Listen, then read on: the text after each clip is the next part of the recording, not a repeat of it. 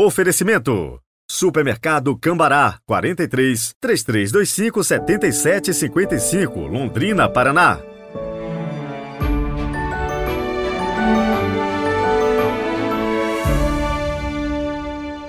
Terça-feira, 25 de abril de 2023. Bem-vindos à festa de São Marcos Evangelista, o primeiro a escrever os ensinamentos de Jesus.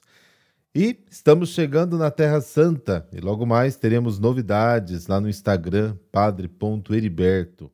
O avião pousa em Tel Aviv e seguimos de ônibus exclusivo do grupo para Nazaré. Ali vamos ficar três dias hospedados.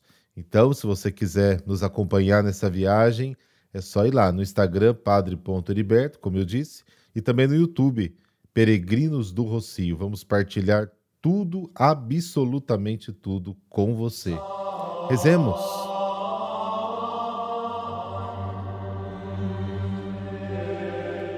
Pelo sinal da Santa Cruz, livrai-nos Deus, nosso Senhor, dos nossos inimigos Ó Deus que concedestes a São Marcos, vosso evangelista, a glória de proclamar a boa nova, dai-nos assimilar de tal modo os seus ensinamentos que sigamos fielmente os caminhos do Cristo. Amém.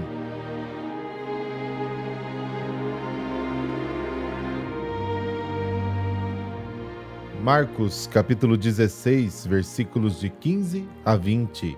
O Senhor esteja convosco. Ele está no meio de nós.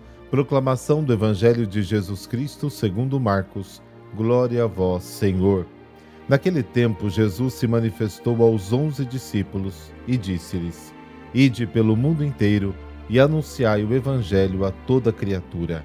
Quem crer e for batizado será salvo, quem não crer será condenado.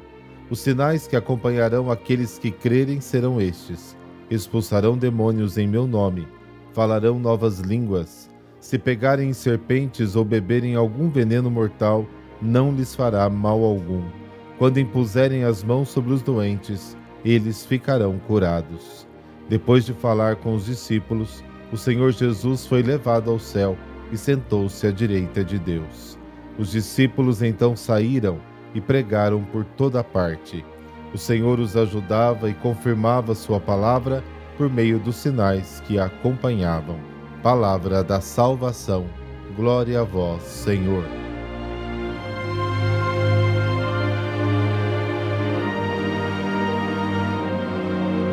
Final do Evangelho de Marcos insiste na missão de levar o Evangelho a todo mundo, unindo estreitamente o testemunho da palavra com o testemunho das obras e dos sinais. A exortação à missão universal junta-se a afirmação de que a fé e o batismo são necessários para a salvação. Além disso, aos anunciadores do Evangelho é prometido que sua pregação missionária será apoiada e confirmada pelos milagres realizados por Jesus ressuscitado. A transmissão das palavras de Jesus está no centro do texto e tem como objetivo tornar cristãos todos os povos. A missão dirigida a todos os homens é uma tarefa que deve ser bem compreendida. Se a missão é transmitir aos homens a palavra de Jesus e suas orientações para fazê-los discípulos pelo batismo, isso exclui dois mal-entendidos.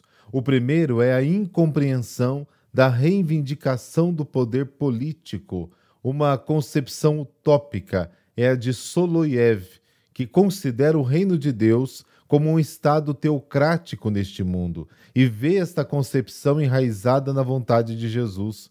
Haveria então apenas um poder na terra e este não pertenceria a César, mas a Jesus Cristo. Essa compreensão é equivocada.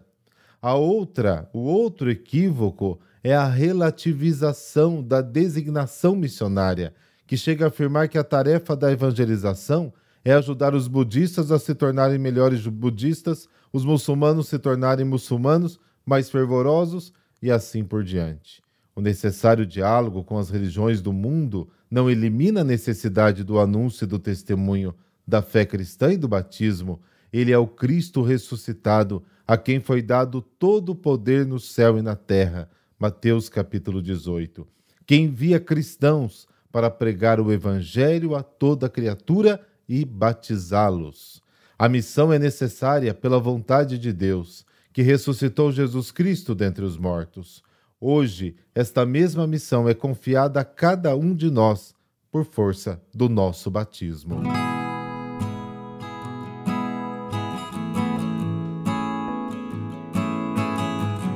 São Marcos.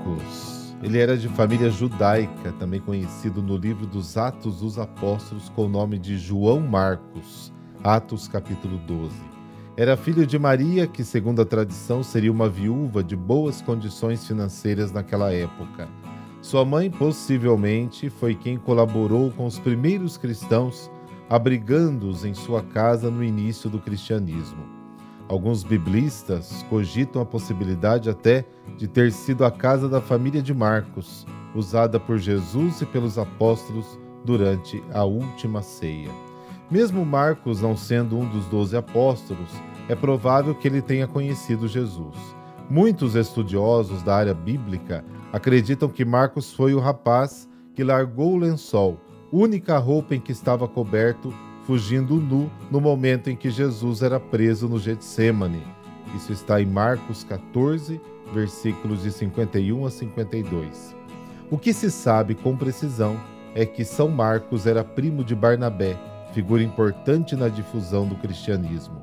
Marcos foi grande companheiro de Paulo em sua primeira viagem missionária, além de permanecer ao seu lado na hora de sua morte. Marcos foi fiel discípulo de São Pedro em Roma. Pedro demonstrou tal afeição por Marcos que o chamou carinhosamente de meu filho. Primeira carta de São Pedro, capítulo 5. Foi sob a inspiração do Espírito Santo que Marcos escreveu em seu evangelho os ensinamentos do grande apóstolo Pedro, tornando-se assim o seu intérprete, registrando as pregações do grande apóstolo. A principal missão do evangelista Marcos foi descrever e transmitir as principais pregações de Pedro sobre Jesus.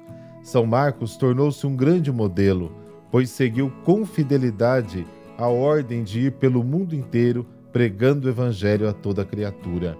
Seu evangelho é o menor entre os quatro evangelistas, porém é considerado o primeiro a ser escrito, servido de base para os outros evangelistas, Mateus e Lucas. Seu conteúdo é um urgente convite para conhecermos com profundidade quem é Jesus. Após os martírios de São Pedro e São Paulo, Marcos dirigiu-se para Alexandria, sendo reconhecido como evangelizador e primeiro bispo desta parcela da igreja. Marcos morreu entre os anos 68 e 72. Acredita-se que foi martirizado em Alexandria, no Egito. No ano de 825, suas relíquias foram transportadas para a cidade de Veneza, onde até hoje é venerado. Que a exemplo de São Marcos, sejamos fiéis, amigos e companheiros uns dos outros no serviço da evangelização, levando com coragem a palavra de Deus ao mundo inteiro, despertando nos corações o desejo de conhecer quem é Jesus Cristo. Amém. Por intercessão de São Marcos, Dessa bênção de Deus Todo-Poderoso, Pai, Filho, Espírito Santo. Amém. Excelente terça-feira para você. Até amanhã.